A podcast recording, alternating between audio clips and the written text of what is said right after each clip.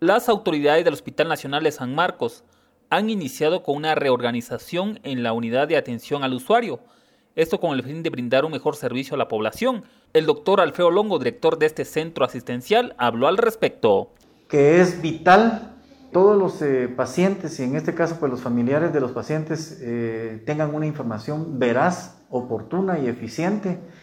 eh, de acuerdo a la forma como hemos normado esta unidad de atención al usuario, así se ha denominado y sus siglas WOW. esta unidad ha venido funcionando desde hace años, pero como te digo, en el tiempo de la pandemia nosotros tuvimos que implementar como parte de esta eficiente comunicación que algunos pacientes se, comunicaban con sus familiares a través de videollamadas. Entonces, eh, nosotros creemos que la, información en relación al estado de salud de cada uno de los pacientes que se encuentran hospitalizados aquí en, el Hospital Nacional de San Marcos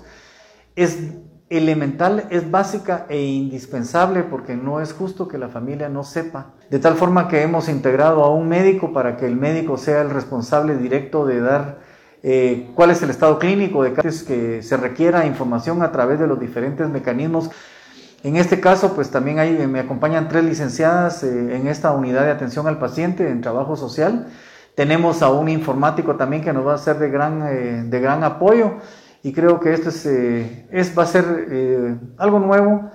que la tenemos que lograr instituir y que esto pues ya quede definitivamente eh, para que cualquiera que necesite atención para de información a su paciente la pueda requerir. Pues le vamos a pedir a toda la, población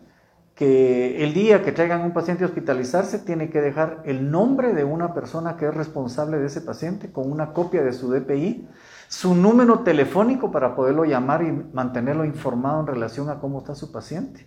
Creo que esto es básico y es elemental. Mucho ojo, no le vamos a dar información a nadie